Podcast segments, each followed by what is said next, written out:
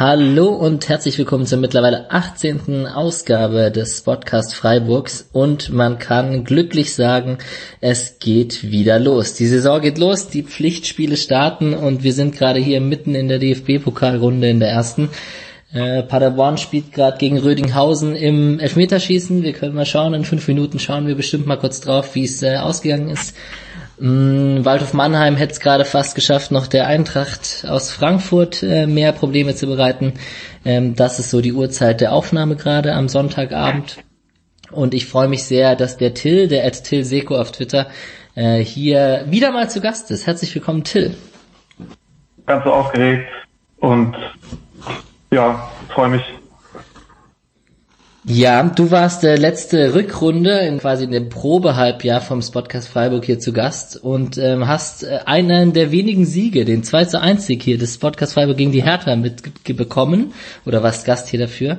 Ähm, sprich, eigentlich bist du ein gutes Omen, wenn du hier zu Gast bist.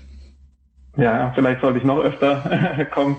Vielleicht Nein, machen wir es äh, einfach nur noch zu zweit und dann ähm, haben wir eine sehr erfolgreiche Saison. genau. Nee, also ich glaube, äh, dann wäre auf Dauer die Qualität nicht dieselbe, wenn nur ich das machen würde. Also da, ich bin ja kein so ausgewiesener Taktikexperte zum Beispiel. Also ich kann gut aus Fansicht berichten, aber es ist schon gut, dass es nicht nur mich gibt als Gast und ich denke, sie werden auch wieder andere Spiele gewinnen. Dieser Podcast lebt davon, unterschiedliche Gäste zu haben und das ist ja auch das Schöne daran. genau. Ja. Ähm, ja, erzähl doch mal, wie war dein, D wie ist dein DFB-Pokalwochenende so? Ja, sehr äh, ereignisreich. Also ich bin am Freitagabend fremd gegangen und war bei, mit einigen Freunden, die Gladbach-Fans sind, beim Spiel Gladbach in Sandhausen, mhm. das dann auch noch später angepfiffen wurde wegen Unwetter. Stimmt. Und das war, war dann eigentlich auch eine ähnliche Partie wie Freiburg gegen Magdeburg. Also die Sandhäuser waren auch sehr gallig, haben den Körper reingestellt. Und äh, Gladbach hat dann letztlich durch die individuelle Klasse halt das 1-0 gemacht, recht früh. Und dann haben sie ein paar Mal Glück gehabt, dass sie nicht noch den Ausgleich fangen. Ja, und allgemein kann man sagen, ähm, ist doch recht viel los hier an diesem DFB-Pokalwochenende. Genau. Wir können, äh, wir werden später noch auf die Mannschaften wie Mainz und Augsburg mal kurz zu sprechen zu, äh, kommen, ähm, kurz zu sprechen kommen. Aber das, das Ding ist ja auf jeden Fall, jegliche Sorgen, die man sich macht nach so einem knappen 1 zu 0 Sieg in der Verlängerung, relativieren sich doch dann, wenn man sich die anderen Spiele der anderen Mannschaften auch anschaut. Ja, genau. Wenn man über die letzten Jahre Pokal verfolgt oder generell äh, DFB-Pokal verfolgt, dann sieht man ja immer wieder, das ist auch eine, eine tückische Zeit. Die Bundesligisten, die meisten zumindest, kommen direkt aus der, aus der Vorbereitung, haben noch keine Pflichtspiele absolviert. Die unterklassigen Teams sind schon im Ligabetrieb, haben zudem Heimspiel. Wenn du dann so eine Stadt bist wie, wie Magdeburg oder auch wie, wie der Waldhof Mannheim und die dann das Stadion voll hast, dann hast du auch noch den Heimvorteil und das kann dann schon mal ein, ein, zwei manchmal auch einen Dreiklassenunterschied dann relativ relativieren. Ja, wir können es eigentlich auch vorziehen, den, den Menüpunkt hier von mir, dass äh, Augsburg ist ja gestern beim SC Verl mit 2-1 ausgeschieden, Mainz ist bei Kaiserslautern raus. Man sieht generell so die Mannschaften wie Lautern, Magdeburg, die Drittligamannschaften, Waldhof Mannheim jetzt heute gegen ähm, Eintracht Frankfurt, die haben jetzt schon vier Spieltage hinter sich und da ist dann doch oft ähm, nicht kein großer Klassenunterschied erkennbar, zumindest wenn die sich gar nicht reinhauen und hier über Kampf und über Eingespieltheit mehr kommen können. Passend dazu übrigens auch das Petersen-Interview im Kicker, was heute rauskam, der ja gesagt hat, er ist in Bremen fast fünf Jahre immer in der ersten Runde gescheitert und es ist schön, dass es in Freiburg ein bisschen anders ist. Ja, schon lustig. Da scheitern doch, manche Mannschaften haben schon echt Probleme in der ersten Runde. Ja, genau. Ich denke, das ist auch teilweise eine Kopfsache. Man irgendwie un, relativ unbeliebt wahrscheinlich bei den Spielern, da die Fahrten zum unterklassigen Verein, da kannst du nur verlieren und für den unterklassigen Verein ist es das unter Umständen das Spiel der Saison. Man kann einen Bundesligisten ärgern mit einem großen Namen. Die Spieler sind bis in die Haarspitzen motiviert, die Bundesligaspieler haben vielleicht noch ein bisschen müde Beine von der Vorbereitung und noch nicht ganz die, die Abläufe, die Frische. Und da kommt ja immer wieder zur Überraschung. Wenn man das nicht annimmt, den Pokal, dann fällt man schnell auf die Nase. Ja, passend dazu, wir haben, oder beziehungsweise du hast mir im Vorlauf zu dieser Folge äh, zwei kleine Statistiken geschickt. Das ist einmal, dass der SC auf Platz 25 in der ewigen Tabelle der, des DFB-Pokals ist und andererseits war es vor allem, und das ist noch sehr interessant, finde ich, eine Statistik, wie oft der SC in welcher Runde, insgesamt es 43 DFB-Pokal-Teilnahmen, in welcher Runde er ausgeschieden ist. Äh, man hat ja den Eindruck, dass es den SC ziemlich oft trifft gegen unterklassige Teams und der Eindruck wird dann durch diese Statistik doch relativ bestätigt. Also das sind äh, 26 Prozent im, als Erstrunden aus und 40 Prozent in der zweiten Runde. Also ein Viertel, jedes, jedes vierte Spiel im Erstrunden aus, es fühlt sich schon re relativ viel an, glaube ich.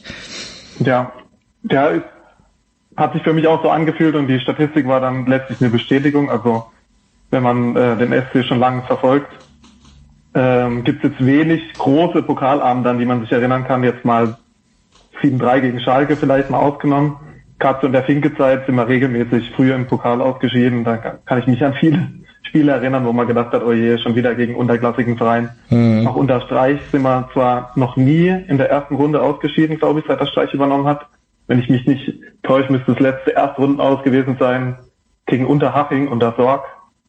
Aber wir sind halt auch schon häufiger in der zweiten Runde dann rausgeflogen, unter anderem gegen Sandhausen daheim, dann letztes Jahr gegen Kiel. Gegen Kiel, genau. Also bis auf das äh, Halbfinale gegen Stuttgart und ich glaube einmal war man im Achtelfinale oder so gegen Leverkusen, wo wir gut gespielt haben. War da auch nicht jetzt nicht die große Pokalleistung dabei. Obwohl man ja immer sagt, dass Streich ein Pokaltrainer ist. Ja, aus der Jugend halt. Ja. Ähm, Zwei Prozent im Halbfinale äh, ausgeschieden, also mit einer Teilnahme. Das war bisher der größte ja. Erfolg. Und ähm, dazu kann man vielleicht auch erwähnen, der Schwolo hat ja auch gesagt, es wäre mal schön, sowas wie mit Bielefeld beim SC zu schaffen. Ja. Äh, ich glaube, das ist äh, so diese so ein kleiner Pokalerfolg oder weit im Pokal zu kommen, das ist schon auch beim unter SC-Fans so, das, das, das brennt so ein bisschen. Ja. Da wäre man also schon mal heiß drauf. Ich höre ja auch äh, die, deine Kollegen vom Füchsle Talk ganz gern und die sagen ja auch immer, äh, mal so ein Pokalerfolg ist eigentlich das, was der FC anstreben sollte, weil in der Liga, dass man die, die, über die Liga mal für was qualifizieren, das ist halt schwierig. Und äh, den Pokal haben wir doch sehr stiefmütterlich behandelt. Immer und da vielleicht mal da ein bisschen mehr den Fokus drauf legen. Auch, dass mein Pokal vielleicht mal weit kommt. Ja, der Kader dieser Saison ist ja etwas breiter als sonst. Vielleicht äh, schafft man das ja dieses Jahr mal, da ein bisschen weiterzukommen. Wir werden sehen und wir freuen uns auf die Auslosung zur zweiten Runde, wo es hingeht. Heimspiel wäre natürlich schön, ähm, aber ich glaube, das Wichtigste ist erstmal noch Lose zu bekommen, die machbar sind und die man gut schaffen kann. Ja. Als weiteren Einstieg, äh, bevor wir über das Spiel in Magdeburg sprechen, ähm, haben wir uns äh, einmal die ehemaligen Spieler, die bei in den Reihen von Magdeburg unterwegs sind, die beim SC gespielt haben, kurz näher angeschaut. Und äh, bis vor kurzem dachte ich noch, es wären zwei. Es, du hast mich aber korrigiert und mir gesagt, es sind drei, weil Tobias Müller bei, bei der zweiten vom SC, der Innenverteidiger von Magdeburg, noch gespielt hat. Ja, so wusste ich auch nicht, habe ich über Sky erfahren. Also bin zwar tief, relativ tief in der ganzen SC-Materie drin, aber der ist an mir vorbeigegangen, der Tobias Müller, aber der ist da, hat, ist da wohl Schlüsselspieler in Magdeburg und hat, wurde bei Sky erwähnt, hat wohl eine Ausstiegsklausel über eine Million, also falls wir ihn wieder zurückholen wollen. So, so. Gibt so einen Preis, ja. Ja, der ist von der zweiten Mannschaft vom SC nach Halle damals gewechselt. Oder zum Hallischen FC. Ja, ist das gleiche in dem Fall. Und ähm, ist jetzt äh, seit letzter Saison Stammspieler beim ersten FC Magdeburg. Ähm, die anderen zwei sind äh, Jürgen Jasula und äh, Charles-Eli Laprevot. Äh, Laprevot kennt man wohl eigentlich hauptsächlich durch seinen ähm, überraschenden Starteinsatz das 2013, am 27. August 2013, so lange ist das schon her, wo er plötzlich gegen Bayern München 60 Minuten lang ran darf. Das ist wohl sein prominentester Auftritt. Oder wie geht dir das? Ja, ja doch, kenne ich ihn eigentlich auch nur von dort. Äh, also lustigerweise war ich da im Stadion mit meinem Vater. Grüße an der Stelle. und wir haben uns total gewundert, wer das ist. Also ich war auch im, ich war auch im Stadion und, und habe den Kopfball von Höfler am Ende genau vor meinen ja. Augen gesehen. Ja. Genau, da war das ja auch noch nicht abzusehen, was für ein Faktor der äh, Nikolaus Höfler mal jetzt bei Freiburg. Mhm. Also auch, glaube ich, relativ überraschende Einwechslung und dann auch, dass er trifft und dass er dann später mal so eine Rolle spielt, hätte man da auch nicht gedacht. Aber Latrevot vor allem beim Aufwärmen aufgefallen, dass man ihn halt nicht kennt, aber dann im Spiel war, glaube ich, nicht sonderlich auffällig. Also weder, weder sonderlich gut noch sonderlich schlecht. Nö, er hat. Ich kann jetzt an keine Aktion mehr bleibend erinnern, dass er da, Nö. dass er da groß äh, was gerissen hat, was mir in Erinnerung geblieben ist. Ich weiß nur, die Bayern waren damals mit einer so einer halben B11 da. Ich glaube, Shakiri hat das Tor gemacht. Und Ja, ich habe mir die Aufstellung einmal kurz angeschaut und um zu schauen, wie lang das her ist und habe einerseits habe ich Dante und Van Beuten in der Innenverteidigung von Bayern gesehen, was ich umso, beeindruck umso beeindruckender fand ich Höflers Kopfballtor nach der Ecke am Ende. Ähm, ja, Andererseits haben unsere Offensive in der Startelf war bestand aus äh, Sebastian Freis, Karim Gede, Charles Elila Prevot und Jonathan Schmid auf rechts.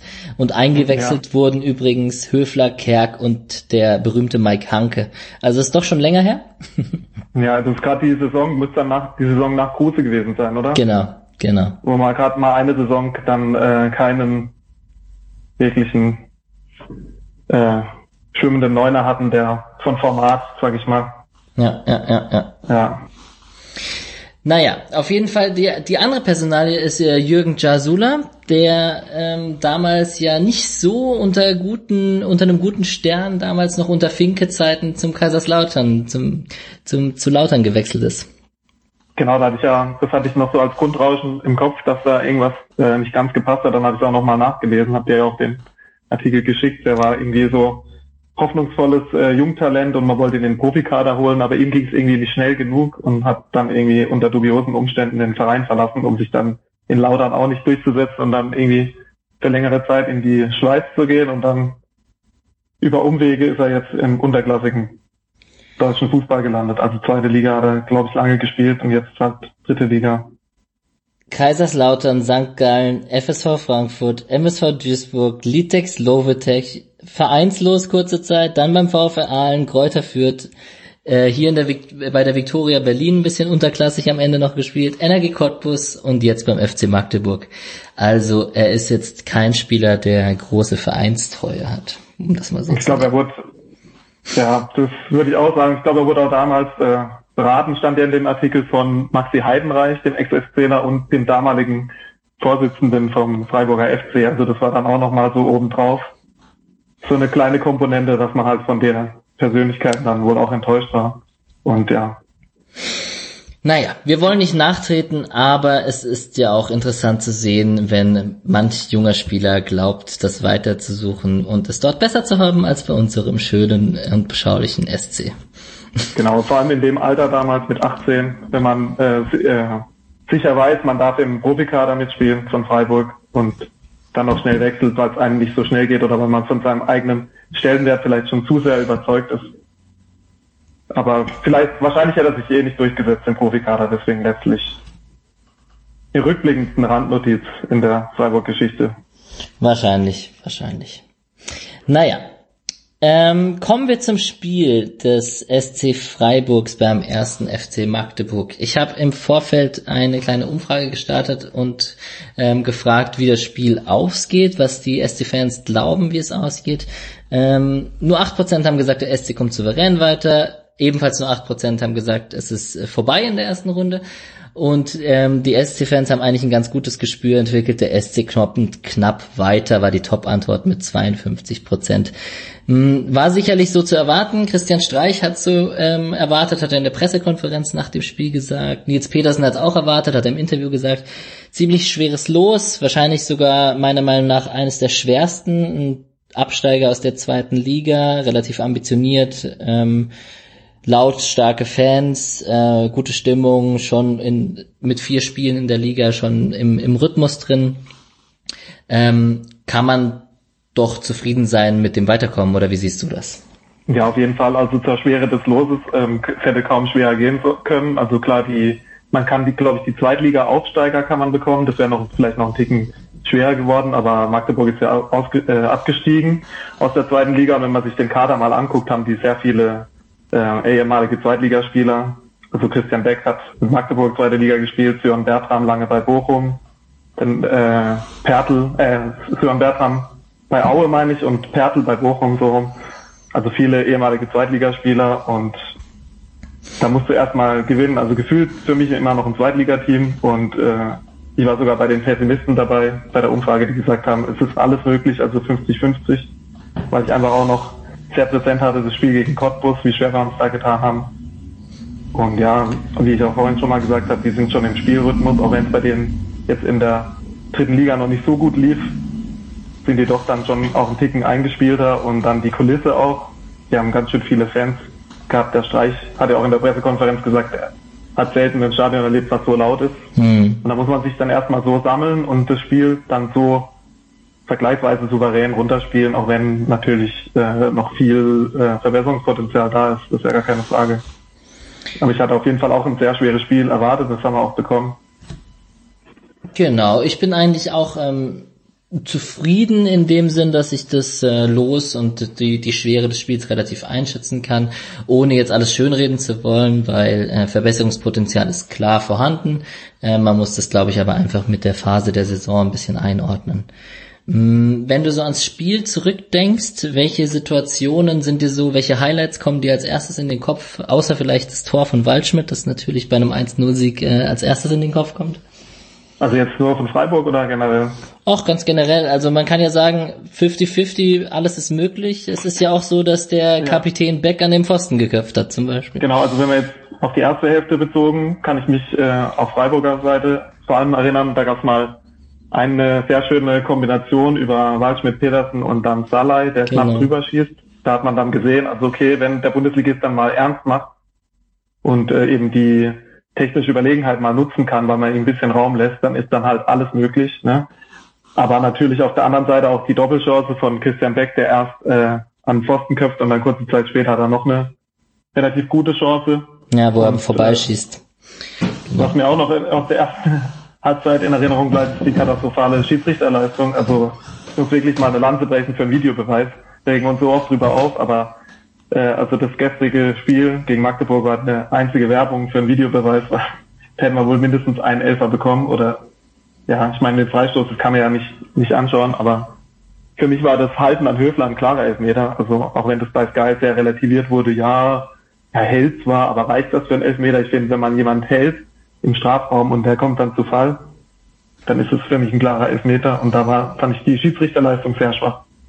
In der zweiten Halbzeit hat sich dann fortgesetzt mit dem äh, Höhler, der keinen Elfmeter gekriegt hat und was ich auch noch in Erinnerung habe, schiedsrichtermäßig war, dass äh, Höfler einmal, sagt einmal Freistoß gab nach vermeintlichem Foul gegen von Höfler, wo er aber ganz klar den Ball spielt. Also ja, diese ja. Szenen sind mir auch alle im Kopf. Mir, dazu ergänzend noch ähm, diese eine Szene, wo Lienhardt zur Ecke, fast ein Eigentor schießt und dann zur genau, Ecke ja. klärt, wo er geschubst wird und das ist ohne Videobeweis ja dann auch nicht mehr zurücknehmbar, wenn da ein Eigentor passiert und kein genau. Foul gepfiffen wird.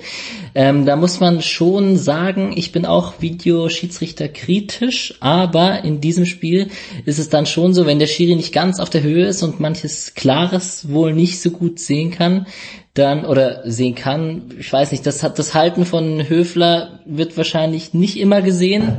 Ähm, da ist der Videobeweis dann wahrscheinlich in solchen Situationen tatsächlich ziemlich gut. Aber insgesamt war es wohl eine Schiedsrichterleistung, die nicht ganz so gut war. Zum Glück haben sie aber das Abseits richtig gesehen von Beck, wo er allein aufs Tor ja. zugelaufen wäre. Das, das war dann die eine gute Geschichte. Also am Anfang hatte ich mir sogar notiert, äh, also bevor diesen Elfmeter im Freistoßszenen und diesem Ball gespielt, hatte ich mir sogar in meinen Notizen geschrieben, äh, gute Schiedsrichterleistung, weil er nämlich, äh, da der Quadvo, glaube ich, von Magdeburg, steht hier, äh, direkt gelb kassiert, also halt ein für taktisches Foul. Und da habe ich mir noch notiert, gute Schiedsrichterleistung, weil oft die so das erste taktische Foul noch laufen lassen, obwohl mhm. eigentlich taktisches Foul zwingend gelb ist. Und aber dann wurde ich halt wenige Minuten später ja eines Besseren belehrt, dass der Schiedsrichter doch nicht so auf der Höhe seiner Leistungsfähigkeit war gestern. Ja, zum, zum Thema taktisches Foul, auch vor dem Ball stehen bei schneller Ausführung, so äh, war die Pressekonferenz vor dem Spiel ganz interessant mit Christian Streich, der ja. da länger drüber geredet hat, dass ähm, er immer noch nicht verstehen kann, dass da nicht härter durchgegriffen wird mit der gelbe Kartenregelung, weil dann wäre Ruhe und man könnte das Spiel äh, schneller fortsetzen, wenn man benachteiligt wurde. Das auf jeden Fall. Also ich äh, ja bin ich auch auf seiner Linie und auch generell bei taktischem Foul, das finde ich ein Unding, dass manchmal wird es laufen gelassen, manchmal gibt es dann direkt gelb, manchmal gibt es erst beim zweiten taktischen Foul gelb, da bräuchte es eine klarere Linie. Ja. Schiedsrichter übergreifend. Genau. Naja, wie dem auch sei, die Schiedsrichterleistung und die ähm, einzelnen ähm, Szenen, wo der Schiri im Fokus war, haben wir gerade angesprochen. Ähm, Salai hatte vor seinem Schuss, der drüber ging, noch einen ähm, Flachschuss, der leider nicht so stark war, wo er von außen nach innen mhm. gezogen ist. Ähm, Waldschmidt hat einmal ins Außennetz geschossen. Es gab generell so auf beiden Seiten so Halbchancen, aber so richtige hundertprozentige waren eigentlich kaum dabei. Also so, ja. dass der Torwart jetzt eine richtige Parade auspacken musste oder so, war fast eher nicht dabei. Ähm, es gab mal noch eine schöne Kombination, wo Waldschmidt auf Höhler gepasst hat, der dann reingepasst genau. hat, wo die zwei Magdeburger auf der Linie noch klären konnten, bevor Petersen eingeschoben hätte. Genau, das war so für mich die größte Chance eigentlich in der zweiten Halbzeit. Ich weiß nicht, von also da waren teilweise auch wieder gute Kombinationsansätze da. Ja. Aber letztlich äh, ein bisschen zu behäbig. Also ich fand gerade Höfler und, äh, und Franz doch äh, relativ äh, behäbig manchmal und Höfler hat auch an einer Aktion, da verliert er den Ball und geht nur so halbherzig nach. Und auch Waldschmidt hat mal in, äh, gegen den Ball hat er eine Aktion, wo er nahe zu unserem Strafraum den Ball verliert und auch noch nicht so richtig nachgeht. Mhm. Da, das ist mir noch aufgefallen. Ja, es war generell so, dass in der ersten Halbzeit vor allem auffallend viel über unsere linke Seite ging, wenn was genau, bei Magdeburg ja, ging. Äh, das jetzt alleine an Günther festzumachen, ist, glaube ich, nicht ganz gerecht, aber es war schon zu sehen, dass ähm, Borelle und Schmid, die ein gutes Spiel gemacht haben auf rechts, ähm, besser funktioniert haben, offensiv, aber auch defensiv als äh, Salai und Günther. Auf jeden ähm, Fall, ja. Ja. Hatte ich mir auch notiert, äh, die, die Achse da, äh, Bertram Ernst äh, von Magdeburg, die waren sehr, sehr umtriebig und vor allem Bertram auch durch seine unheimliche Schnelligkeit hat ein oder andere Mal äh, ziemlich gut durchgelaufen und da mhm. waren sie schon ein bisschen überfordert. Da waren vielleicht auch die Abstimmung nicht immer die beste, wer wer übernimmt oder und Günther hat auch nicht seinen besten Tag. Ja. Da äh, wird man dann schon manchmal ein bisschen wehmütig und hat sich den linken Anker zurückgewünscht mit Winsche, aber wie es aussieht, bekommen wir den ja leider nicht. Nee, kein Free Winchell dieses Jahr. Und Free Challa geht auch nicht durch, weil der hat gerade 90 Minuten durchgespielt heute ja. und äh, hat die Null gehalten gegen Wolverhampton, glaube ich. Ähm, auf jeden Fall äh, zur linken Seite noch ganz kurz. Äh, schön, dass du gerade die Stärke der Magdeburger erwähnt hast, weil es ist ja oft nicht so, dass jetzt unbedingt die rechte Seite von uns schwächer als die linke sein muss. Es hat natürlich auch was mit der Stärke des Gegners zu tun ähm, welche da offensiv bei denen stärker ist und welche einen besseren Tag hat. Das nur so als äh, Gedankenanstoß, dass man es ja aus beiden Richtungen sehen kann. Hat ähm, vorhin auch erwähnt, äh, Bertram lange zweite Liga gespielt, also das ist halt äh, auch wie Streich in der Pressekonferenz vorher gesagt hat, wer denkt, äh, man kann zum Drittligisten fahren und äh, man spielt die dann auf dem, auf dem Bierdeckel aus, der beschäftigt sich nicht mit Fußball, weil man muss sich nur mal angucken, wer da spielt. Die haben alle also viele Erfahrungen und auch viele schon zweite Liga gespielt. Mhm. Das hat man auch gesehen. Das sind keine Nichtskönner, das sind auch alles Profis. Ja, auf jeden Fall. Und folgerichtig müssen wir dann sagen, das Tor vom SC natürlich in diesem Spiel dann über unsere rechte Seite entstanden. Ähm, mit Schmid und Borello im Spielaufbau beteiligt. Gondorf war noch mit beteiligt, der eingewechselt wurde. Und ähm, Waldschmidt konnte im Zentrum dann in seiner Rolle, ähnlich wie bei der U21 EM, wenn er im Zentrum den Ball hatte, den Ball ein bisschen treiben konnte und einen platzierten Fernschuss oder einen flachen Fernschuss mit seiner guten Schusstechnik außerhalb vom Strafraum. Ähm, da hätte auch noch passen können auf Borello, aber es ist auch einfach gut, dass äh, wir da einen Spieler haben, meiner Meinung nach, der dann auch mal abzieht. Ja. Und ähm, ja, der Erfolg gibt ihm recht. Brauchen wir, glaube ich, nicht drüber diskutieren. Genau, definitiv gut ausgespielte Situation. Ähm, Borello leidet selber ein.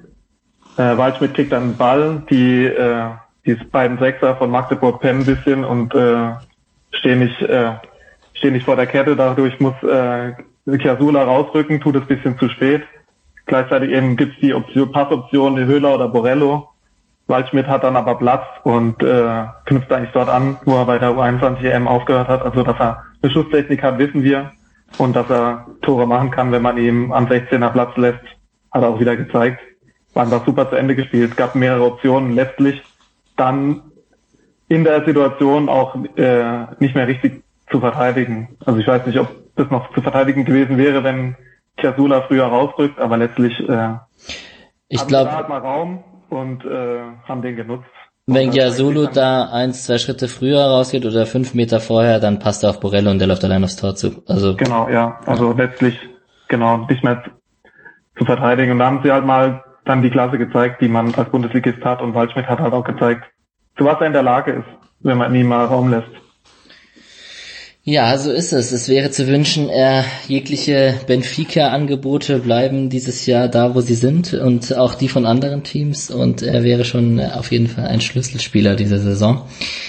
Ähm, sicherlich ähm, trotzdem noch nicht bei 100 Prozent, ähm, kann er auch gar nicht sein, hatte trotzdem auch ein paar Ballverluste und kam nicht immer natürlich im 1 gegen 1 durch und so, kann man auch nicht erwarten.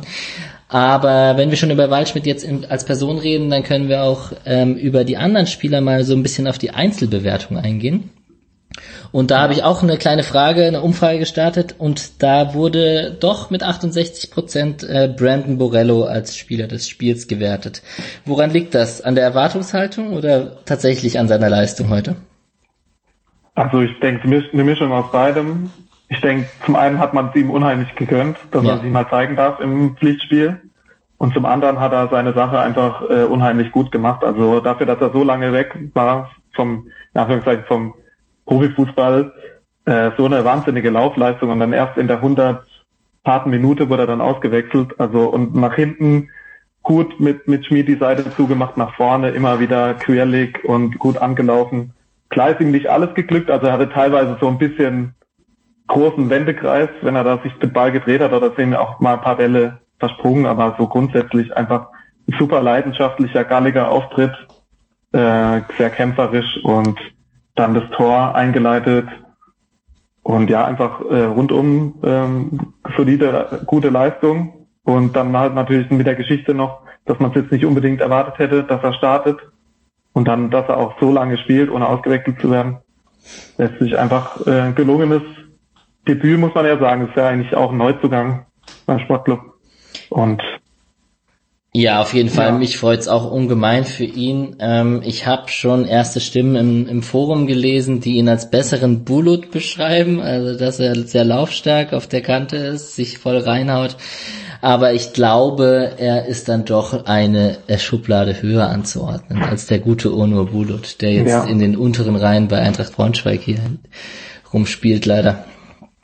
Ja, also äh, natürlich äh, verstehe ich, warum es den Vergleich gibt, aber ähm, ich war, fand am Anfang auch den Bullet gar nicht so schlecht.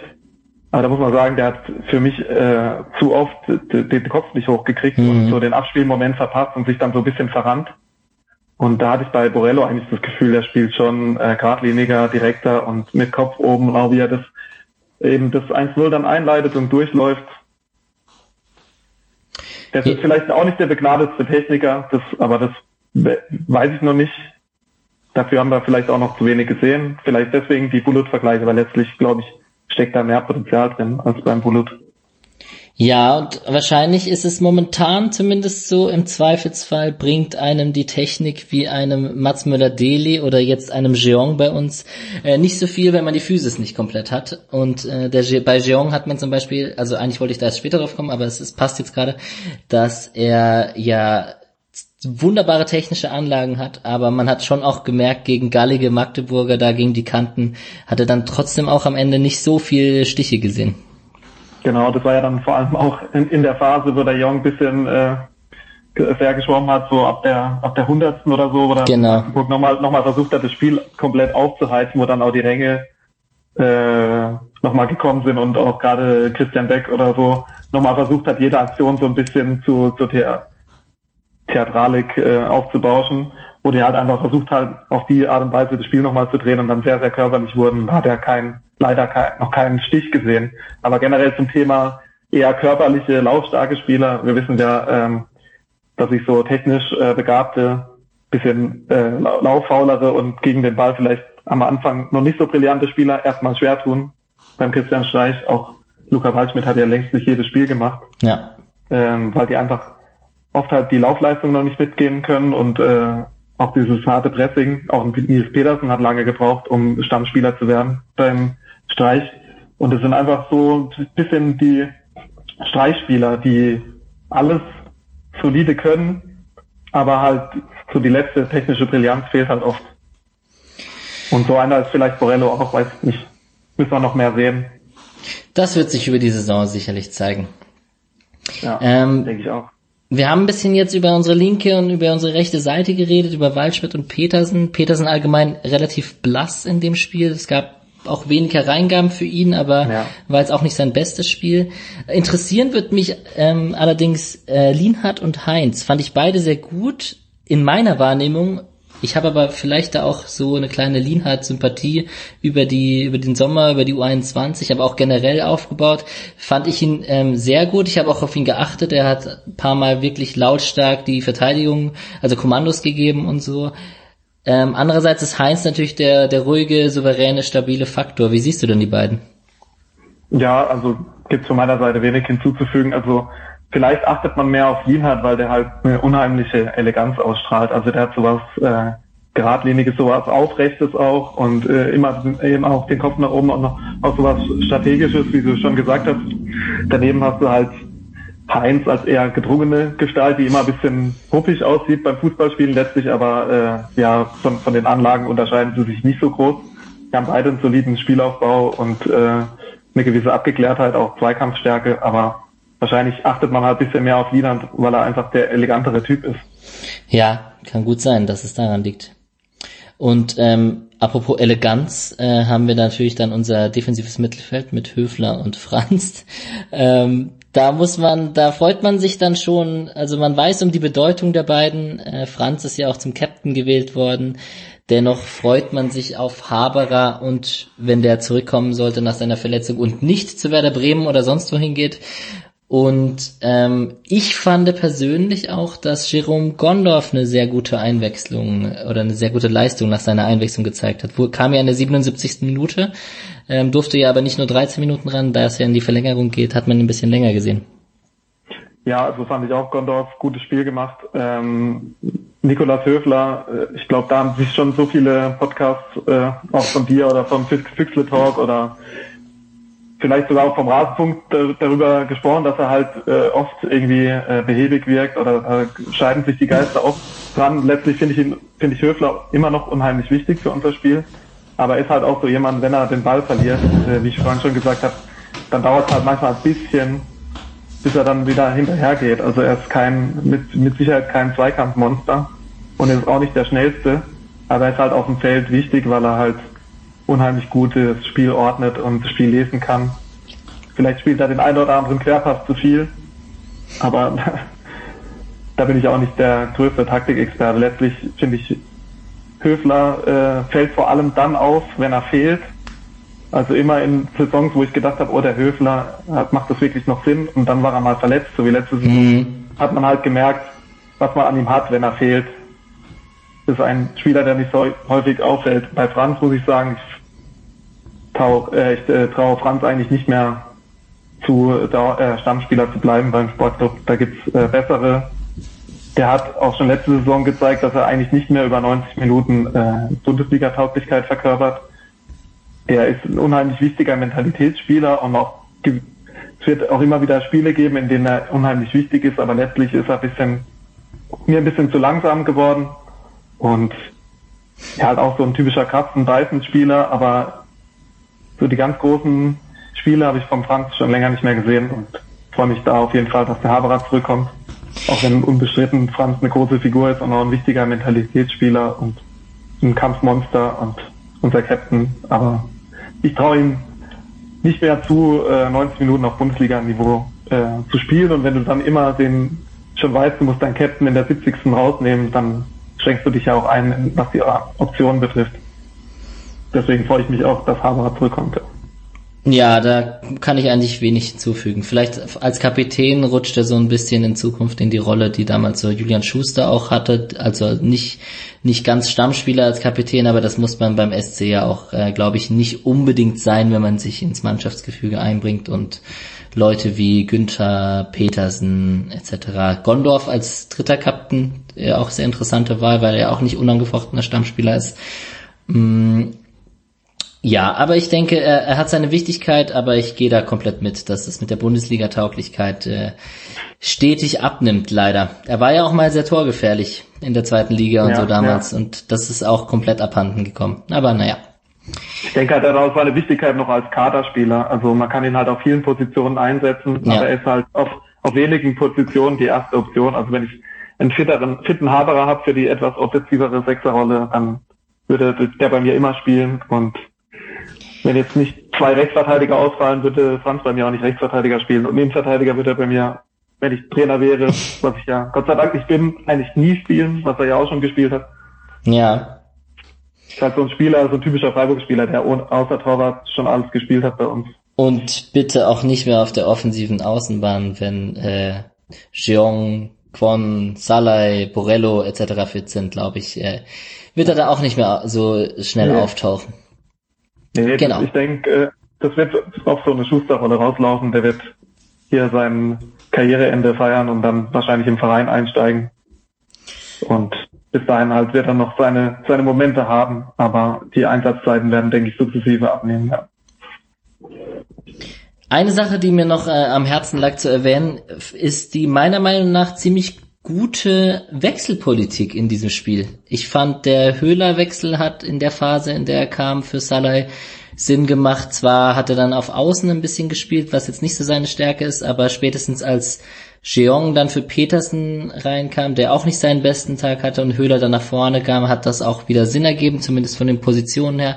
Gondorf kam für Franz ähm, und Koch kam am Ende für Borello. Ich fand das, die Zeitpunkte und die Art der Wechsel fand ich persönlich eigentlich relativ schlüssig, muss ich ehrlich sagen. Ja, also ähm, von der Grundidee schon. Du darfst da auch gerne nicht meiner Meinung sein, natürlich. Doch, äh, ich bin, nicht- ich bin auch tatsächlich nicht ganz deiner Meinung. Also von der, von der Grundidee, da was Neues äh, zu tun und auch den Höhler einzuwechseln, fand ich nicht schlecht. Ich ist aber mit seinem, als Spielertyp auf Außen vollkommen verschenkt, auch wenn wir da, glaube ich, ein bisschen umgestellt haben. Ich glaube, wir haben da mit dem Ball so eine halbe Fünferkette gespielt. Einer unserer beiden Sechs hat sich dann immer in die Mitte geschoben. Ja, und Günther war ein bisschen und- und- alleinig auf links dann, genau. Manchmal Genau, und Höhler ist so ein bisschen ein, ist so eingerückt dann. Ja.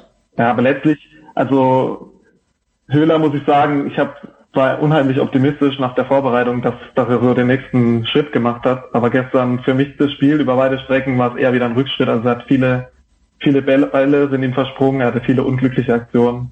Letztlich eine positive Aktion, wie er da den Ball reinlegt auf, auf äh, Petersen und grundsätzlich kann halt wichtig sein, so als Arbeiter gegen den Ball. Er kann unheimlich gut Bälle festmachen.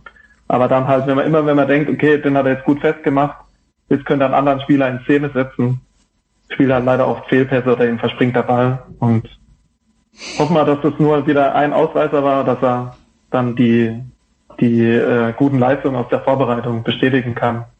Aber letztlich bin ich mir nicht ganz sicher, nicht restlos sicher, ob der Höhler so dauerhaft äh, auf einem guten Bundesliga-Niveau mithalten kann. Aber ich lasse mich gern eines Besseren belehren, auf jeden Fall. Ja, schwierig. Ich glaube, ich glaube, der wird äh, wichtiger als letzte Saison. Ich glaube, der wird einen Sprung machen dieses Jahr. Zumindest bin ich da auch nach der Vorbereitung sehr optimistisch gewesen. Ich weiß natürlich, was du meinst mit dem Eindruck nach diesem Spiel.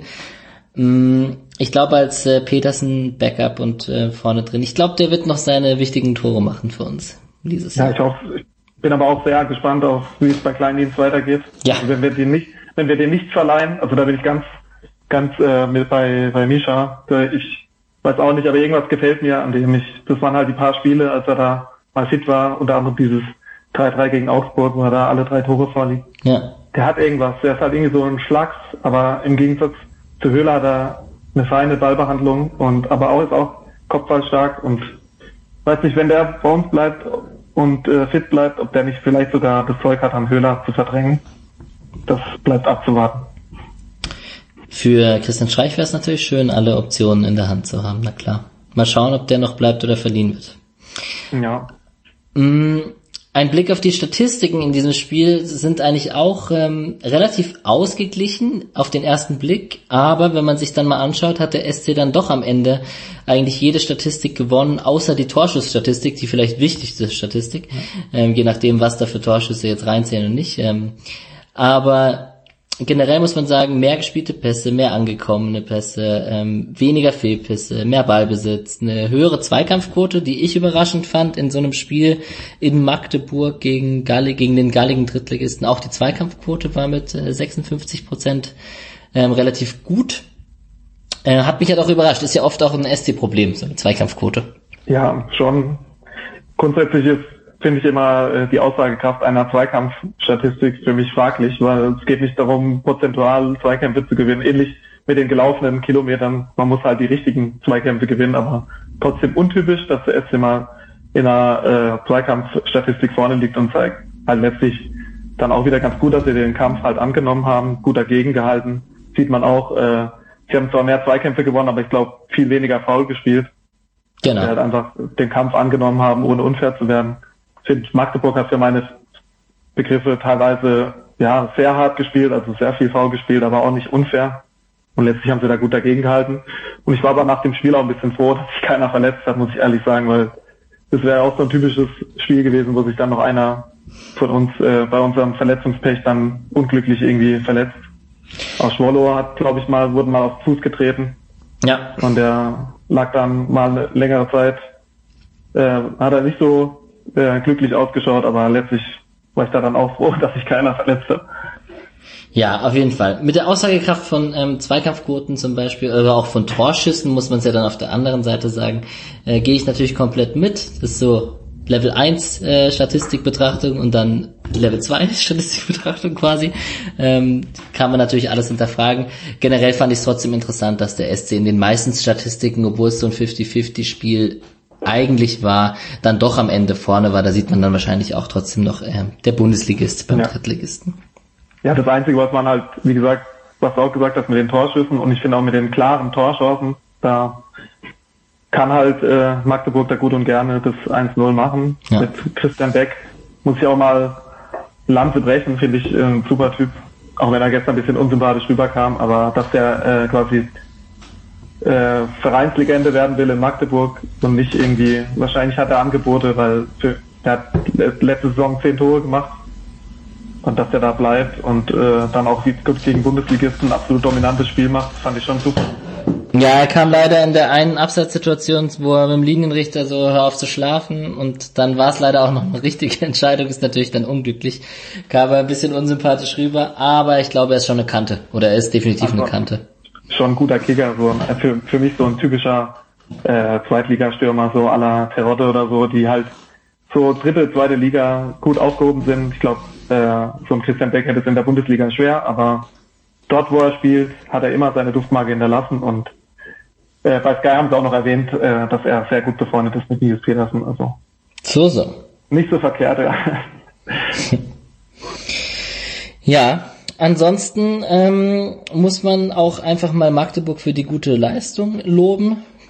Das hat Christian Streich in der Pressekonferenz schon gemacht. Das kann man an dieser Stelle auch einmal tun. Ähm, ich denke, der ein oder andere Zweit-, Dritt-, Viertligist, auch Fünftligisten äh, mit, mit guten Leistungen an diesem Wochenende. Also da wurde es schon der ein oder anderen Mannschaft ziemlich schwer gemacht. Ja.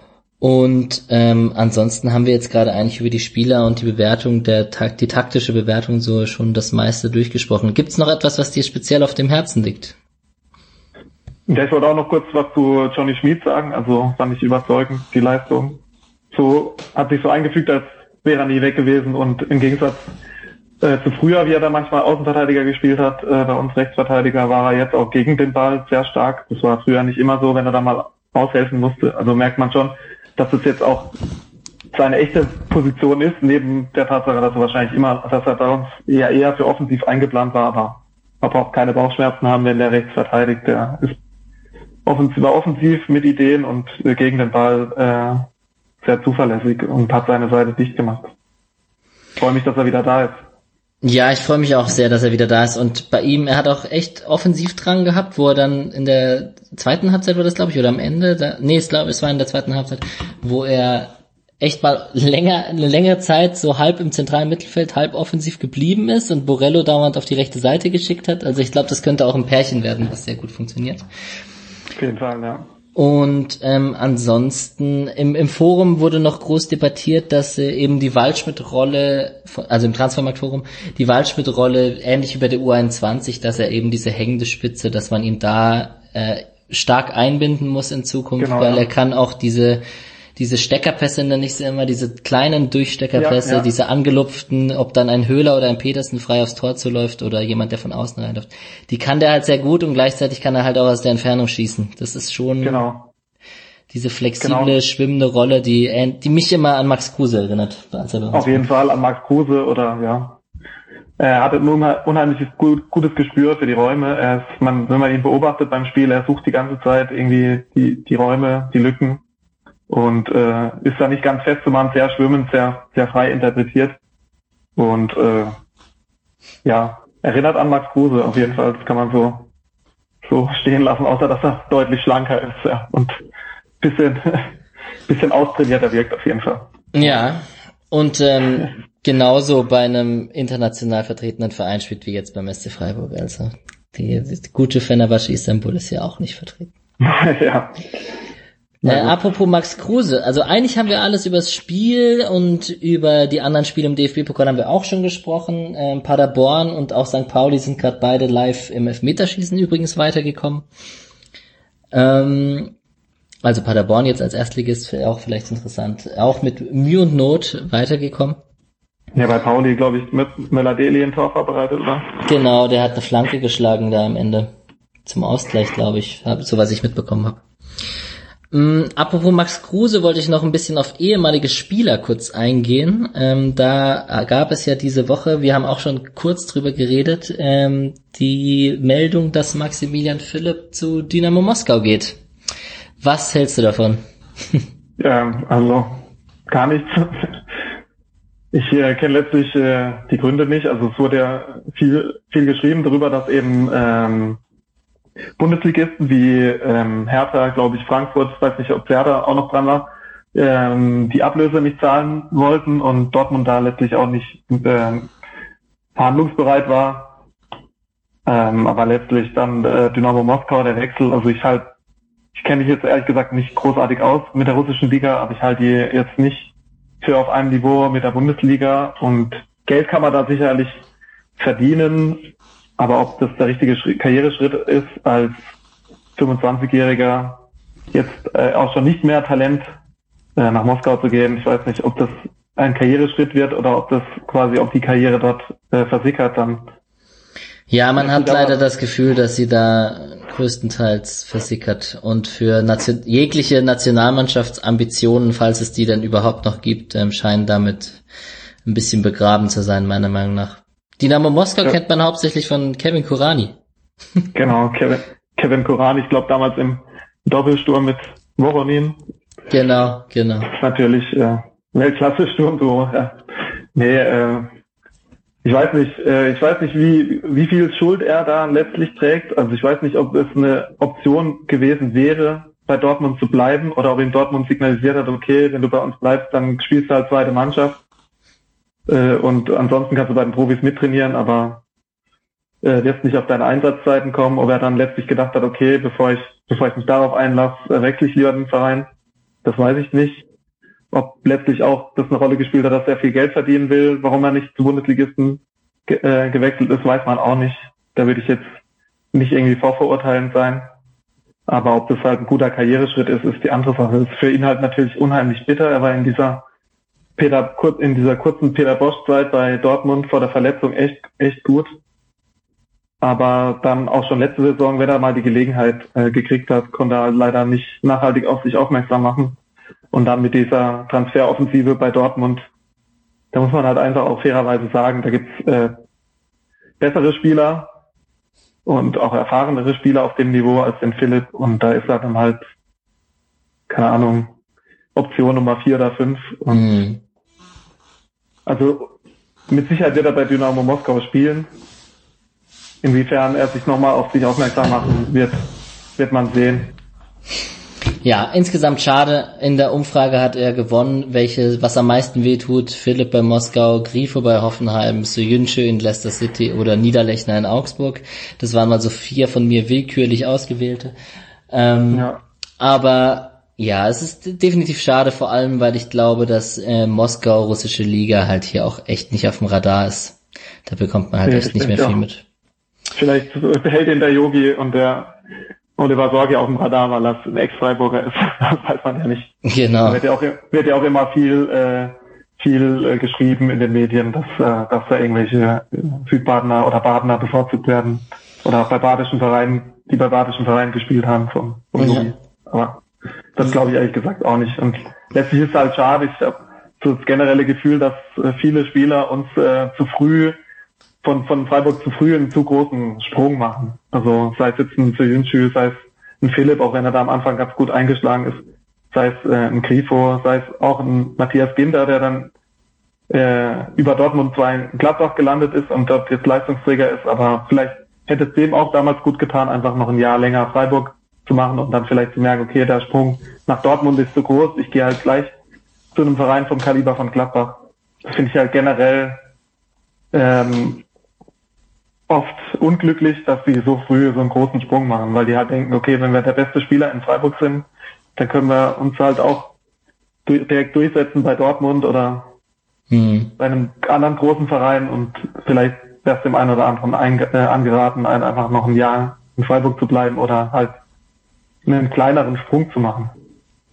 Ich hoffe, äh, Luca Waldschmidt, Yannick Haberer, Robin Koch haben dir äh, gut zugehört gerade. Genau. Ja, ich denke beim Haberer wird jetzt, nicht- wird jetzt nicht Dortmund oder Bayern, wenn er wegwechselt und äh, Stammspieler bei Hertha oder bei Werder oder so zu sein, das ist ihm allemal zuzutrauen. Also, Ja. aber ja, Luca, bei Luca Waldschmidt könnte es jetzt schon gut sein, wenn der jetzt eine Bombensaison spielt, dass da halt auch äh, dann die europäische Creme de la Creme dann anklopft. Da Ja. muss er dann halt entscheiden, lieber nochmal ein Jahr Freiburg oder den großen Sprung. Und dann ist das Stadion auch bezahlt. Genau. genau, ja, das kann man so sagen. Andere Spieler, die vom SC gerade auf Tour sind, sind die ausgeliehenen Spieler des SC Freiburgs. Ich möchte ja in diesem Podcast hier ähm, immer wöchentlich ein bisschen drauf schauen, wie die Leistungen am Wochenende so waren und sind. Und ähm, die Liste hat sich ja jetzt im Vergleich zur letzten Rückrunde komplett geändert. Der einzige, der gleich geblieben ist, ist Mohamed Dräger, der ja für anderthalb Jahre ausgeliehen war an den SC Paderborn.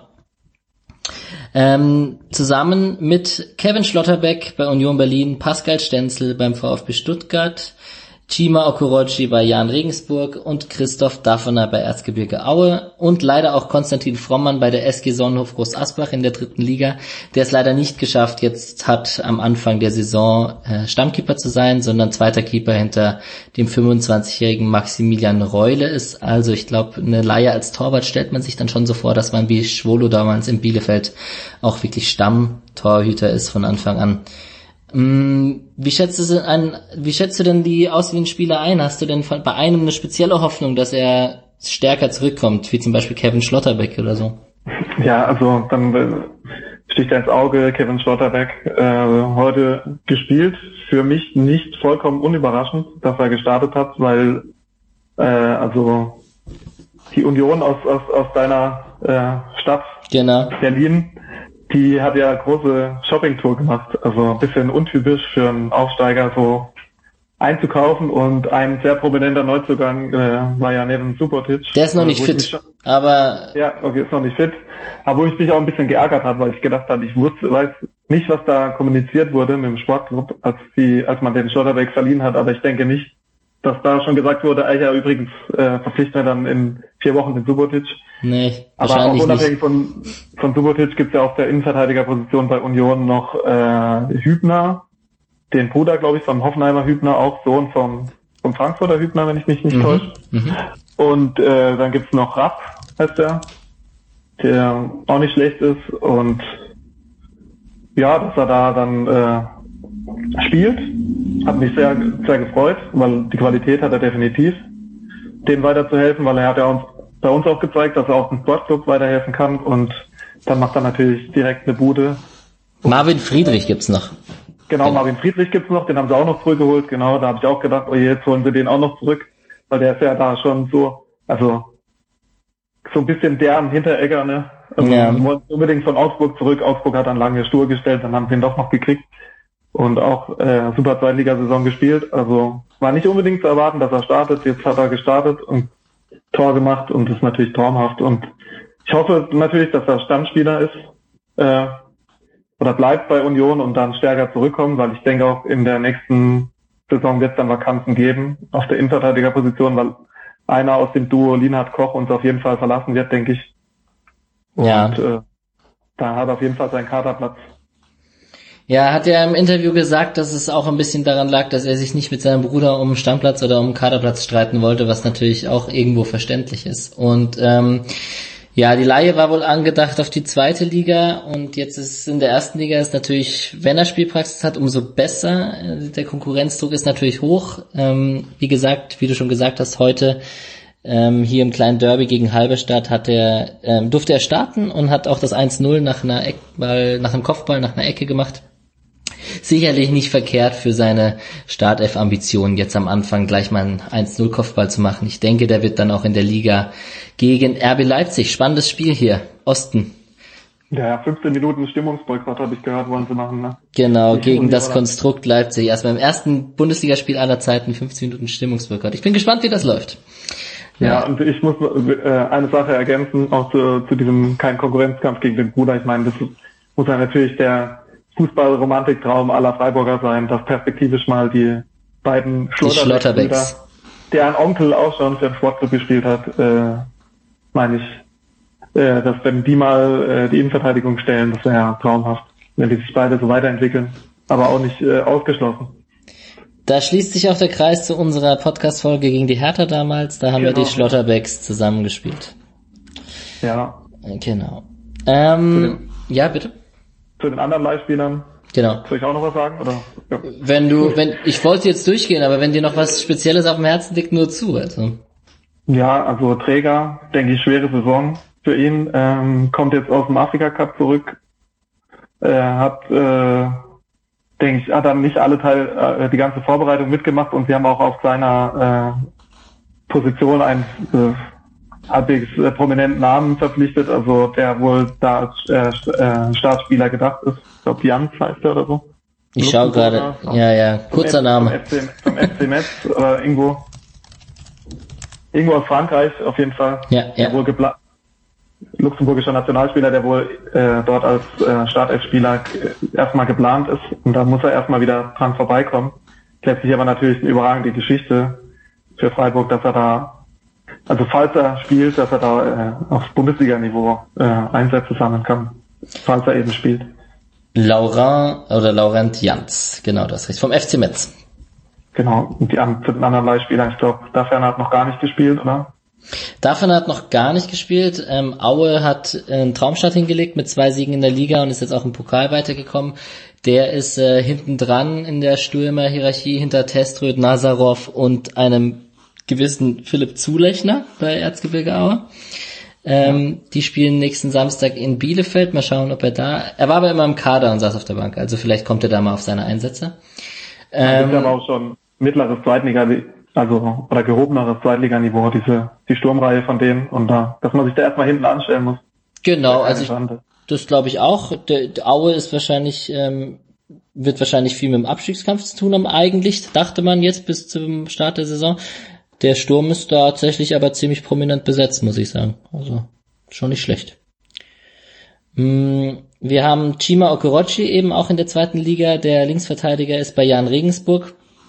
Äh, absoluter Stammspieler da bisher. Regensburg auch mit vier Punkten, äh, mit vier Punkten in die Liga gestartet äh, spielen jetzt am Sonntag in Fürth und wir haben eben unseren berühmten Pascal Stenzel, der für den es ja ein bisschen eng wurde jetzt, wo Schmid zurückkam und der sein ewiges Duell hatte mit Kübler und jetzt ein bisschen äh, Stammspieler Spielpraxis beim VfB Stuttgart ähm, einheimst, ist da auch Stammspieler auf Rechtsaußen, äh, auf der Rechtsverteidigerposition geworden. Die haben auch mit vier Punkten gestartet und die spielen jetzt am Montag in Rostock und nächsten Samstag gegen St. Pauli. Da, bei Pascal Stenzel habe ich irgendwie nie das Gefühl, dass der nochmal zurückkommt. Ich habe irgendwie immer das Gefühl, dass das eine Laie und der wechselt dann irgendwo hin. Wie siehst du das?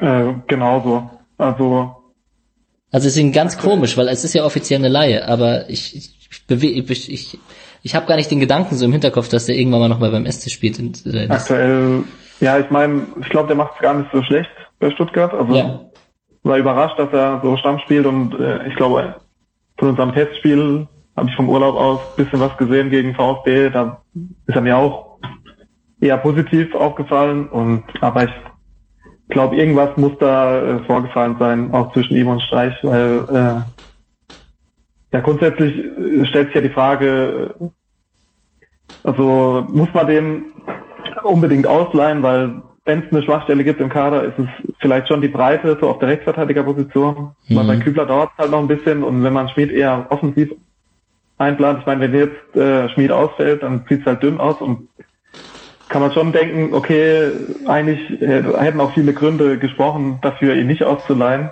Aber letztlich, denke ich, muss da irgendwas mal äh, vorgefallen sein, warum man einfach ein bisschen das Vertrauen in ihn verloren hat. Ja. Und er hatte ja seine Chance in der Rückrunde und er hat sie halt einfach zu selten genutzt. Und er ist irgendwie kein Rechtsverteidiger.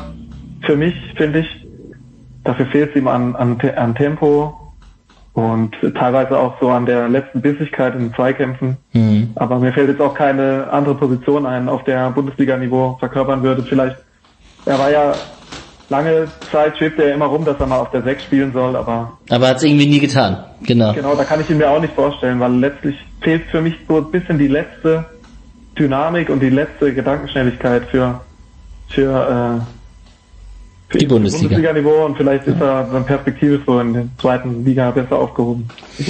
Aber ich lass mich gerne überraschen, falls er zurückkommt und dann plötzlich Stammspieler ist und das neue Stadion einreißt mit seinen beeindruckenden Leistungen. So. Bin ich der Erste, der sich, der sich richtig freut und den Jungen gönnt. Also.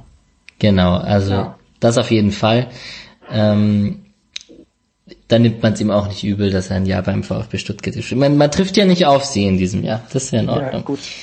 Ähm, die Möglichkeit hat, jemand zu einem ambitionierten Zweitligisten auszuleihen, dann muss man das natürlich wahrnehmen. Genau. Und Modräger hast du schon erwähnt, ähm, war letztes Jahr absoluter Stammspieler beim SC Paderborn auf der Rechtsverteidigerposition, war beim Afrika Cup mit Tunesien lange dabei und muss sich jetzt erstmal hinten anstellen. Die haben jetzt ihr Bundesliga-Start am Samstag in Leverkusen. Es geht ja wieder los mit der Bundesliga. Ja, bleibt auch mal äh, abzuwarten, wie Paderborn sich da schlägt. Also für mich so eine große Wundertüte. Also ja, also eigentlich ähm, führt kein, also wenn man Geld wetten müsste, führt eigentlich kein Weg an Union und Paderborn vorbei und dann nochmal Paderborn nochmal eigentlich eine Stufe schlechter als äh, Union. Ich fand aber, die haben sehr erfrischenden Fußball gespielt, das, was ich in der zweiten Liga zumindest am Ende gesehen habe von Paderborn. Das war schon gar das nicht so schlecht. Fall. Das auf jeden Fall. Ich meine, da kann alles drin sein von Tasmania Berlin bis äh, eine ähnliche Geschichte wie Düsseldorf letzte Saison. Genau. Kann ich mir auch vorstellen. Genau. Oder Darmstadt hat sich auch die erste Saison gehalten, oft, wenn man diese Euphorie noch rüber retten kann und den Kader halbwegs zusammenhält, ist die erste Saison noch möglich und dann bleibt halt abzuwarten, ob sie sich dauerhaft etablieren, was ich aber eher nicht glaube. Also. Diese Liste der sechs ausgeliehenen Spieler, ich gehe mal davon aus, dass die um den einen oder anderen noch länger wird oder es werden feste äh, Abgänge werden, aber da stehen ja noch Namen wie zum Beispiel, hm, wer fällt mir jetzt erster ein? Patrick Kammerbauer fällt mir da glaube ich als erster ein, genau. ähm, die da noch ähm, in der Schwebe stehen. Es wird spannend noch im August. Ja, Kart auch zum Beispiel, denke genau. ich. Also Florian Kleindienst vielleicht, Rave entweder verkaufen oder nochmal verleihen. Ja. Ich denke, da gibt es einige Kandidaten, die da in Frage kommen. Und ähm, ein weiteres äh, wiederholendes äh, Segment in diesem Podcast sind die anderen Teams des SC. Und äh, seit dieser Saison gibt's ja das schöne, die schöne Kicktipp-Runde, bei der sich auch eifrig beteiligt wird. Ähm, an der Stelle muss ich sagen, die U19-Spiele, da hat ja heute das erste stattgefunden, die werden von mir händisch eingetragen, deswegen sind die noch nicht alle drin. Ähm, also an alle, die mitmachen, mh, mm, regelmäßig reinschauen, falls da das, also das für nächste Woche ist zum Beispiel noch nicht drin, das mache ich heute Abend noch, dann kann man das noch tippen, das nur, nur dass man es nicht vergisst. Der gute äh, Leon Anderlein Freiburg äh, führt mit zwölf Punkten momentan. Zwei genaue Ergebnistipps richtig, ist nicht schlecht, also weiter so. Und was ist los mit dem Til Seko? Tja, das ist die Frage. Ich war zu optimistisch. Ja, ich, also was die zweite Mannschaft betrifft, war ich vielleicht ein bisschen zu optimistisch. Ich habe das ja letzte Saison ein bisschen verfolgt, da haben sie sich ja gut geschlagen und jetzt haben sie halt noch nicht so die Ergebnisse eingefahren. Aber bin da äh, zuversichtlich, dass sie sich noch steigern. Ja, wir. Ich halt immer, ja. Nee, ich nee. halt immer, viel für den SC. Also auch in anderen Tipprunden gewinne ich selten was. so Bundesliga-Tipprunden, weil ich halt äh, immer, äh, ich kann das so schlecht mit mir vereinbaren, gegen unsere, unsere Jungs zu tippen. Ja, es ist so eine Sache, ne? Und ähm, ich habe ja gesagt, der Gewinner bekommt am Ende eine kleine Überraschung, damit ich das hier nicht ganz offiziell als äh, Gewinnspiel deklarieren muss mit Sternchentext und äh, DSGVO und etc. Aber ähm, es ist natürlich eine Anhäufung von SC-Fans, die ähm, sehr optimistisch auf den SC tippen. Da sollte man vielleicht äh, sich eine Taktik überlegen, um gegen diesen Schwung zu gewinnen. Ähm, wie gesagt, ähm, reden wir aber gerne auch kurz über die anderen Mannschaften. Wie du schon gesagt hast, die zweite Mannschaft ist schon mittendrin in der Liga. Der Ligastart eher unglücklich, also eher nicht so gut. 2 zu 0 Auftakt gegen Balingen, gegen den SC Balingen verloren. Ähm, 1 zu 2 gegen die Kickers aus Offenbach verloren, zu Hause. Letzte Minute in der 87. noch ausgeglichen und dann trotzdem verloren. Und jetzt mit dem 0 zu 0 beim SV 07 Elversberg. Ein Punkt nach drei Spielen das einzige Tor von Kevin Schade. Mh, hm, schade oder Schade? Ich glaube Schade. Das weiß ich nicht. Genau. Ähm, ich möchte an der Stelle, wenn jemand vom SC zuhört, was ich nicht glaube, aber nur so, ähm, die Videos auf der SC Homepage könnten schneller und öfters online kommen. Das wäre mir ein Anliegen, weil man sieht doch recht wenig von der zweiten Mannschaft. Und ähm, die spielt jetzt am Mittwoch gegen den FC Homburg und am Samstag gegen dem FK Pirmasens. Äh, Ligastart eben nicht so gut geglückt, da muss ein bisschen mehr kommen. Die U19 hat heute ihren Ligaauftakt gehabt, hat 2-0 geführt gegen die U19 von Eintracht Frankfurt und am Ende 2-2 gespielt. Tore von Kehl und Dom Röse oder Dom Röse. Nächstes Spiel am nächsten Samstag gegen den KSC, die U19 vom Karlsruher SC. Und unsere Frauen, äh, Trainingslager ist vorbei, Saison beginnt auch nächstes Wochenende mit dem Spiel der Spiele am Samstag 13 Uhr gegen die zweite Mannschaft vom SC. Nee, stimmt nicht, gegen den FC Bayern München. Den Gedanken hatte ich auch gerade, ja. Genau, der, der Ex-Trainer und äh, insgesamt sind es, glaube ich, acht oder neun Spielerinnen die beim SC gespielt haben, die mittlerweile beim FC Bayern spielen. Ich habe eine längere Folge mit äh, Eyüp Ertan und Tamara Keller gehabt zur Frauenmannschaft. Die kann man sich da gerne anhören, wenn man da noch interessiert ist. Mm, ist schon sehr interessante Konstellation da nächsten Samstag im Mösle-Stadion. Ja, auf jeden Fall. Man hat äh, als äh, Betrachter, der sich zwar informiert, aber nicht so ganz tief drin ist, äh, schon ein bisschen das Gefühl, dass äh, wir so ein bisschen das Farmteam sind äh, für die Bayern, also die gerne unsere gute Arbeit da äh, nutzen und dann die Spieler aufkaufen und jetzt auch den Trainer. Mal, mal schauen, wie sich das in Zukunft entwickelt. Aber da wollte ich auch noch sagen, ich habe mir jetzt auch den Artikel durchgelesen, das Interview mit Hafred Kalci und das hat mir auch sehr gut gefallen, war ein interessanter Einblick. Ich glaube, es war auch vom EF Ertan, also an der Stelle großes Lob hat sehr viel Spaß gemacht, das zu lesen. Ich wusste zum Beispiel auch gar nicht, dass sie, warum die so lange verletzt war. Ich hatte nur mal mitbekommen, eben, dass sie verletzt ist. Mhm. Und ja, war sehr schön zu lesen und sehr interessant. Magst du dazu vielleicht noch ein, zwei Sätze sagen für die, die es nicht gelesen haben? Ja, also da gibt's ganz halt eben ein Interview mit äh, Hassan Kaichi und die war ganz lange verletzt und äh, es gab ganz lange keine Diagnose und da erzählt sie halt so ein bisschen, wie ihre Leidenszeit so war und äh, wie sie da durch Deutschland äh, teilweise gefahren ist, um an eine Diagnose zu kommen. Mhm. Also, mir ist leider entfallen, was letztlich die Verletzung war, aber aber ja. wir verweisen an den Kollegen Ejub Ertan und ähm, wollen, dass alle seinen Artikel lesen. Ist doch genau, gut gerettet. Jetzt bist du wieder da. Sehr aber gut. noch nicht ganz bei 100 Prozent. Das stand auch noch drin. Und dann. Alright. Ähm, wir kommen zum Ende. Wir sind zeitlich gut. Ich versuche ja ein bisschen hier das zeitlich einzudämmen in Zukunft, zumindest in den Spieltagsfolgen. Ich muss dich jetzt allerdings trotzdem zum Ende fragen. Am nächsten Samstag geht's los. Heimspiel gegen FSV Mainz 05. Wie ist deine Erwartung? Ja, also ähm, schwierig, weil ich schon sehr viele Spiele erlebt habe gegen Mainz, die schwierig waren. Also gerade auch zu Zweitliga-Zeiten haben wir da oft öfter mal in der, in der letzten Minute noch den Ausgleich bekommen oder unglücklich verloren und immer irgendwie nicht so viel Glück gehabt. Ich glaube, in der Bundesliga haben wir auch schon häufiger hoch verloren. Letzte Saison ja auch wieder 5 zu 0. Letztlich hat man aber oft das Gefühl gehabt, wir sind irgendwie eigentlich auf Augenhöhe, aber irgendwie schlagen wir uns gegen die gern selbst. Aber so grundsätzlich. Wie zum Beispiel 5 zu 0, wo man es nicht glauben ja. kann. Ich meine, das war eines der kuriosesten Fußballspiele, das habe ich nicht live gesehen. Ich habe es im Live-Ticker verfolgt und teilweise im, im Radio, wo ich mir auch gedacht habe, wie kann man eigentlich so wirklich gut spielen und dann 5-0 verlieren? Also vollkommen kurios. Aber ja, Mainz ist, finde ich, für mich immer ein unangenehmer Gegner. Aber jetzt das mal ausgeblendet, bin ich eigentlich sehr zuversichtlich. Wir haben einen so breiten Kader wie lang nicht mehr. Wir haben unsere Pflichtaufgabe zwar nicht super souverän, aber wir haben sie gelöst, wohingegen die Mainzer äh, ausgeschieden sind gegen äh, Kaiserslautern. Und äh, der Schreck aus dem 5 zu 0, Mateta fehlt ja auch.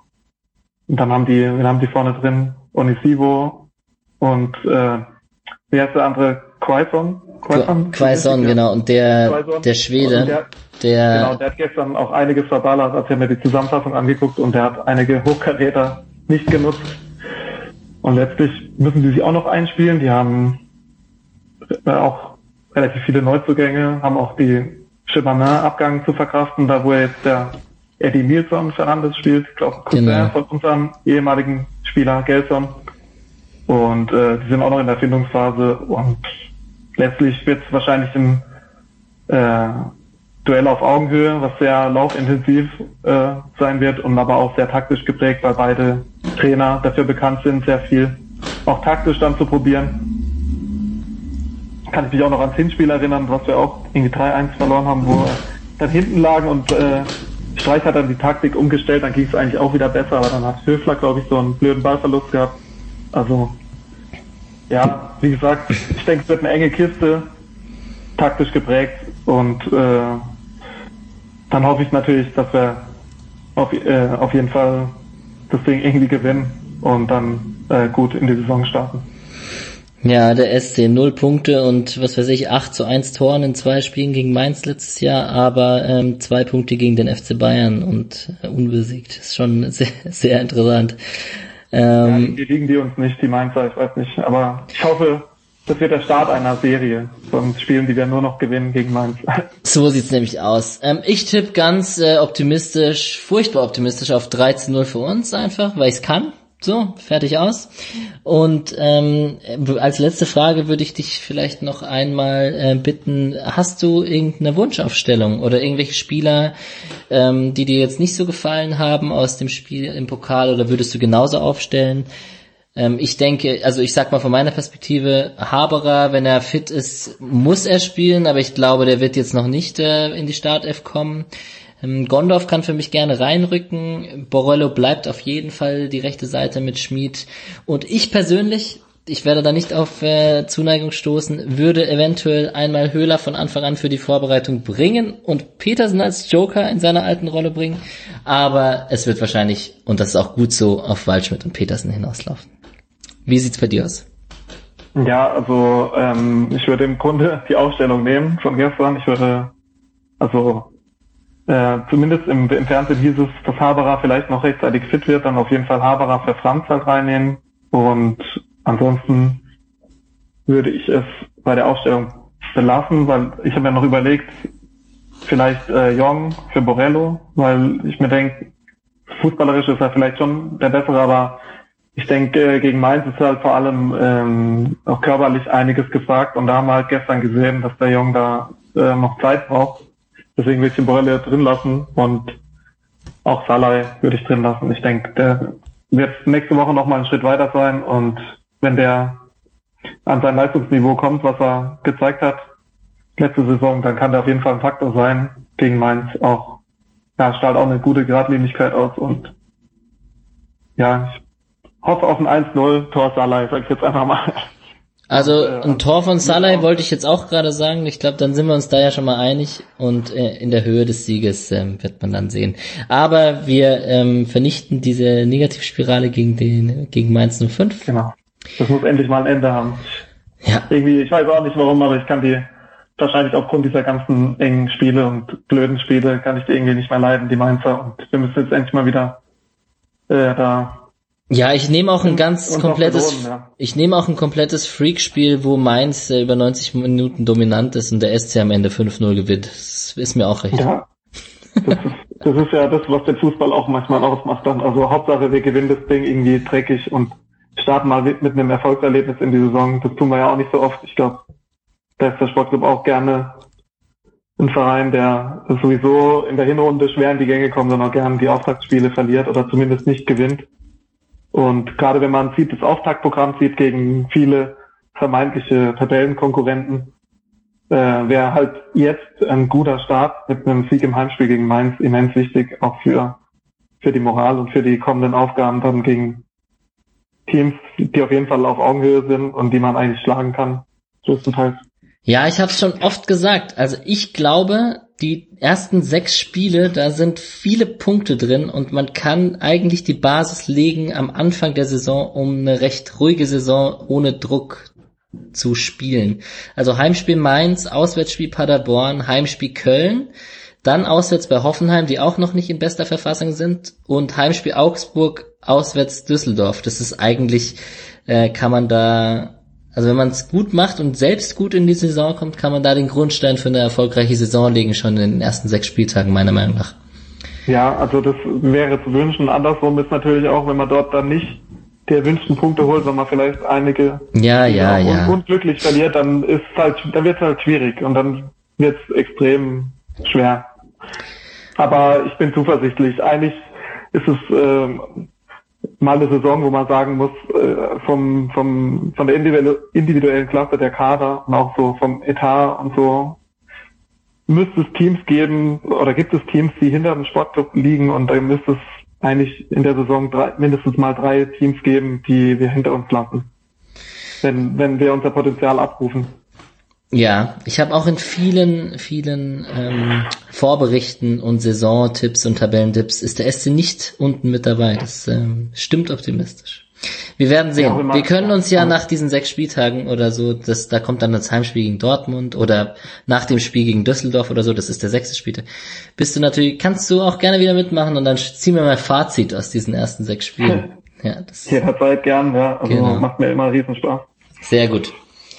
In diesem Sinne, wir sind gut durch die Zeit gekommen. Ich wünsche dir einen schönen Abend. Schauen wir mal, ob der HSV aus dem Pokal fliegt oder nicht. Der ist auch so eine klassische Erstrundenmannschaft. Ne? Ja, ja, auf jeden Fall. Die liegen gerade, glaube ich, nee, es ist unentschieden, wenn ich das richtig. Genau, es steht 0-0 zur Halbzeit. Ja. Na gut. Äh, ich wünsche dir einen schönen Abend und ähm, ja. eine gute Woche bis zum ersten Spiel in der Bundesliga. Wünsche ich dir auch und dann hoffentlich einen Sieg. Genau. Mach's gut, Till. Du auch.